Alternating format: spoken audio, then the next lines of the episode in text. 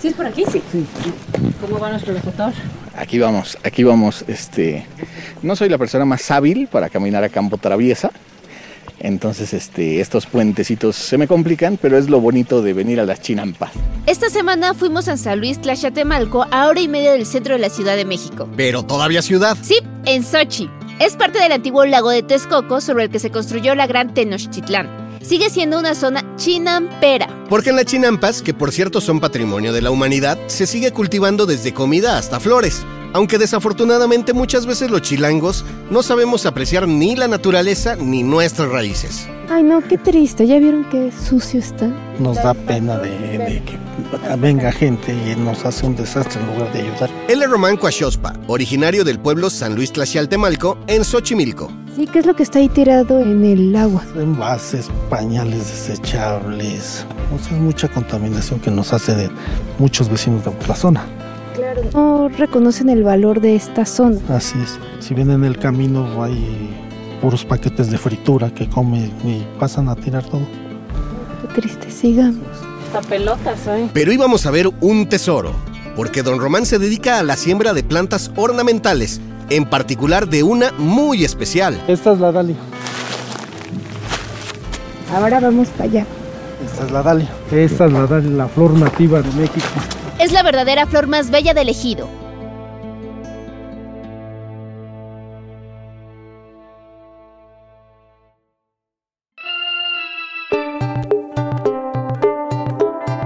¿Por qué la dalia es la flor nacional de México? ¿Cuántas variedades existen? ¿Sabes cuáles son sus propiedades alimenticias, medicinales y en dónde la puedes encontrar? Aquí te lo vamos a contar. Yo soy Javier Bravo. Y yo, Otto del Pino. Bienvenidas y bienvenidos a Ruta Didi. Iniciamos nuestro recorrido. Esta vez desde San Luis Tlaxialtemalco, Xochimilco, en la Ciudad de México, celebrando la semana de la flor más bella del ejido. ¡Venga de ahí!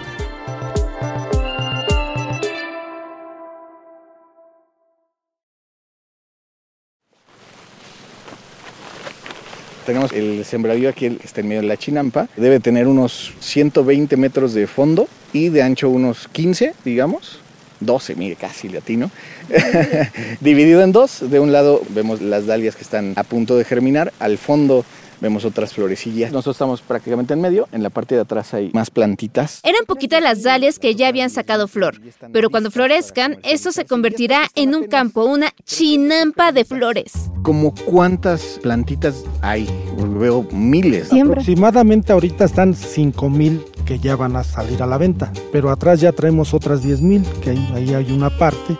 Otras están allá de aquel lado en las charolas todavía, pero ya se- los muchachos están trabajando para trasplantarla, para que salga después a la venta. ¿Cuántos colores son? Porque veo que aquí hay una como color rosa mexicano, roja, una pintita, una naranja. Creo yo que son más de 40 colores, pero porque si yo dejo esta, al otro año ya no nos sale igual por los polinizadores.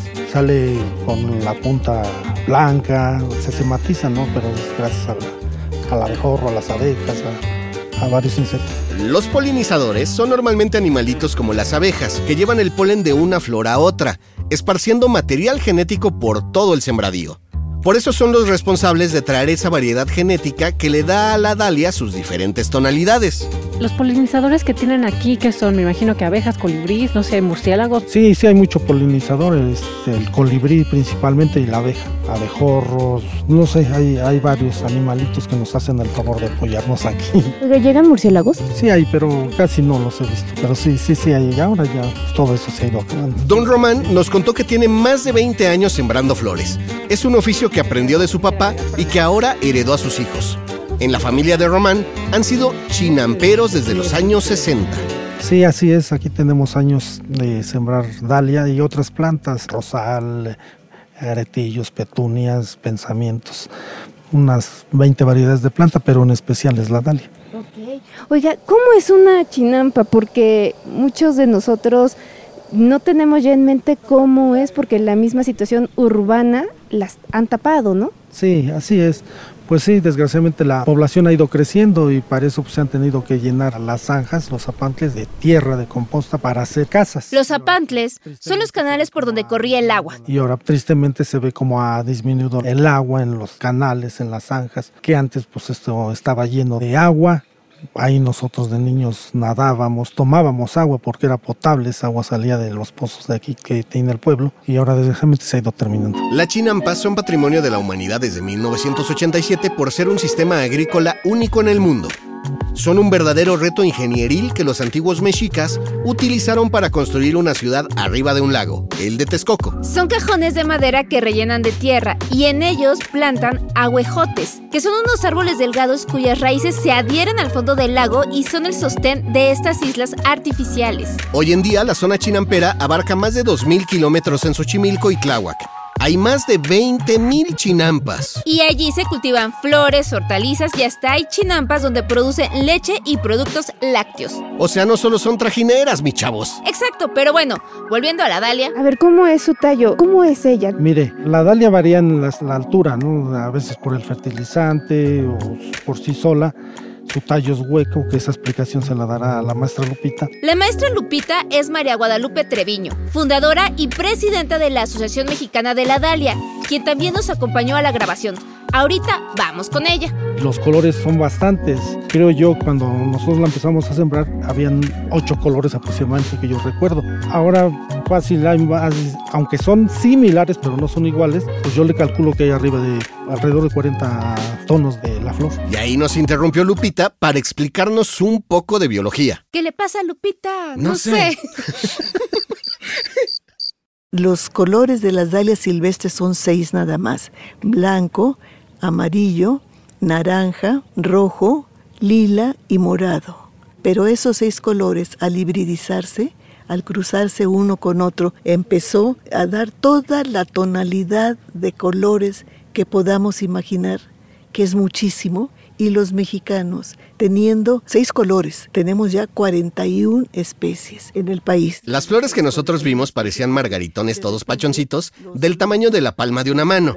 Pero hay en todos tamaños, formas y colores, desde macetitas hasta unos de tallos enormes de varios metros de altura. Lupita nos explicó que aunque la flor se cultiva en todo el mundo, es endémica de México. O sea que es originaria de México para el mundo. Y por eso, en 1963, la nombraron la Flor Nacional de México, en un decreto presidencial. Acocoxóchitl, su nombre náhuatl, que quiere decir acoco hueco, xochitl flor. La dalia tiene el tallo hueco y así nuestros indígenas a la dalia le pusieron acocoxóchitl. De hecho, la variedad de dalia llamada Dalia imperialis la utilizaban los mexicas como tubería para transportar agua porque sus tallos crecen entre los 8 y los 10 metros de altura. Por fortuna ya se usa PVC. Le preguntamos a Román cómo se ve eso porque lo que vimos eran como de 30 centímetros aproximadamente. O sea, ¿crece como un árbol o cómo es? Sí, sí, hay grandes. Yo he visto como de 4 metros, 5. Sí, Pero ahora sí que es como una raíz de tubérculos, ¿no? tiene tubérculos. Es tubérculos como alcatraz.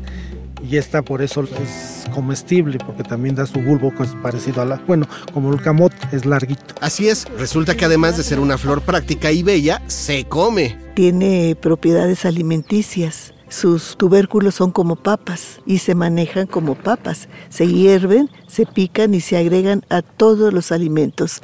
Y empezamos a hacer muestras gastronómicas y a capacitar a chefs también. Y empezó el ánimo por cocinar también las dalias. De hecho, la planta se comía desde antes de la conquista. Los mexicas utilizaban la planta como un remedio contra la tos crónica, como tónico diurético, para sudar las fiebres y contra los cólicos. Pero puede ser un remedio incluso hoy en día. Otro atractivo de la dalia, que aparte es comestible, y su tubérculo contiene inulina, que es la insulina vegetal, que ayuda al diabético a que le disminuya la glucosa en la sangre. Y si no hay diabetes, pues a que no dé diabetes. Es algo que quisiéramos conseguir oídos y disposición para investigar, trabajar e industrializarla, porque sería algo estupendo para México y para los cultivadores de las dalias y sobre todo para los diabéticos. Nos platicaba que es comestible y que hay todo un recetario, ¿no? También sobre la dalia. ¿Qué, variedades hay? ¿Cómo se puede preparar? Bueno, todas las dalias son comestibles. No podemos decir, nomás esta amarillita, nomás e-". todas son comestibles. Hay quienes dicen que saben diferentes un color de otro. A mí como todas son hermosas para mí, todas me saben bien, no es un sabor que digamos, qué cosa más deliciosa y andemos detrás de los tubérculos porque son exquisitos. No, son un sabor y olor neutro. Es más, la dalia no tiene aroma, es una flor sin aroma. Pero como dicen nuestros amigos alemanes, ¿para qué quiere aroma si es bellísima? Entonces, no podemos decir, es que al cocinarla su sabor, su olor, no combina bien, no sabe bien, hay que mezclarle, hacerle nada. La dalia, con lo que vayamos a comer ahora, por ejemplo, arroz, le podemos poner zanahoria, calabacitas y tubérculo de dalia, como si fuera papa. Estamos comiendo los beneficios porque yo te dije nada más de la inulina, pero tiene muchos beneficios. Su tubérculo tiene mucha fibra, como al apio lo picamos muy delgadito en caso de que veamos que tiene mucha fibra y lo podemos deglutir muy bien, pero combina con todo. Si aparte del arroz también hicimos picadillo, Igual al picadillo le agregamos el tubérculo de la dalia picadito y si queremos más verduras o nada más el tubérculo, a los frijoles, a la ensalada de nopales. Y por si se lo están preguntando, ¿a qué sabe? Pues no sé si han comido la espinaca cruda, pero yo le tomo un sabor parecido. Sí. Y ya estamos empezando la temporada de dalias. ¿En qué época es que la siembran ustedes? Actualmente la estamos germinando antes de los muertos, por el 28, 25 de octubre. Hace tiempo la sembrábamos en diciembre o enero por el clima, las heladas. Esta planta, desgraciadamente, si le da una helada, un, el hielo muy este, fuerte, no la sacaba completamente. Nos ha pasado. Entonces, para eso ahora hacemos microtúneles y lo cubrimos con los plásticos que están aquí alrededor para las fechas que sabemos que va a helar, nos fijamos en los pronósticos del tiempo o uno ya por los aires se reconoce uno el tiempo, más o menos, entonces la cubrimos para que no, no le afecte el hielo. Ahora la estamos produciendo el 15 de octubre hacia adelante para que empiece a salir en estos días, a principios de marzo. Y entonces para que en primavera esté todo lleno. Así es. Coincide justo con la temporada del concurso de la flor más bella del ejido de Xochimilco. ¿Por qué consideraría que él es la flor más bella, no del ejido, sino de la chinampera? Uy, por, no sé, sus tonalidades, el que es muy noble hacia el clima, hacia nosotros. Sí es frágil porque es hueco el tallo, ¿no? Pero me siento más satisfecho por los colores que da, me atrae mucho. Y así es como las floristas que nos hablan o nos las piden y a veces nos dicen que quieren un color exactamente, pero pues no lo hay porque los polinizadores nos hacen el gran favor de que salgan más este tonos. Oiga, pero usted qué representa esta florecita ahorita que ahí la tiene abrazadita? Uy, pues muchas cosas. Ha sido el beneficio de mi familia, el sustento, el dar apoyo a, eh, en los estudios a mis hijos. Pues sí nos ha sacado adelante para ir a visitar algún puerto, algún pueblo mágico. Para su venta tenemos para eso. A Lupita la pueden encontrar en Facebook en la Asociación Mexicana de la Dalia. Y a Don Román en el Mercado de Plantas Acuaixcomatl, nave 6, local 149, en San Luis Tlaxialtemalco, Alcaldía de Xochimilco. Listo. Vámonos. Ya pido el Didi.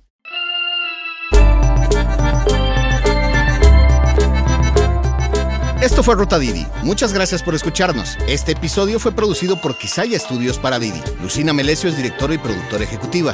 Ode del Pino y yo, Javier Bravo, estuvimos en los micrófonos y en la producción. El guion es de Lucina Melesio. Sara Carrillo es productora senior. El diseño sonoro y el tema musical son de Carlos Jorge García y Tiger Lab. Los ingenieros de grabación en el estudio fueron Manuel Vargas Mena, Gabriel Chávez y Mateo Pineda de Soundmob Studio. Por Didi, Marisa Hurtado es la encargada de comunicación en el sector de movilidad y Gerardo Arriola es analista de comunicación. Y para que conozcas las promociones vigentes de Didi y cheques términos y condiciones, entra a la página mexico.didiglobal.com. ¿Te gustó Ruta Didi? No olvides darle clic al botón de seguir en cualquier plataforma en la que te guste escuchar tus podcasts, porque estamos en todas y es gratis. Nos vemos la próxima semana. Bye.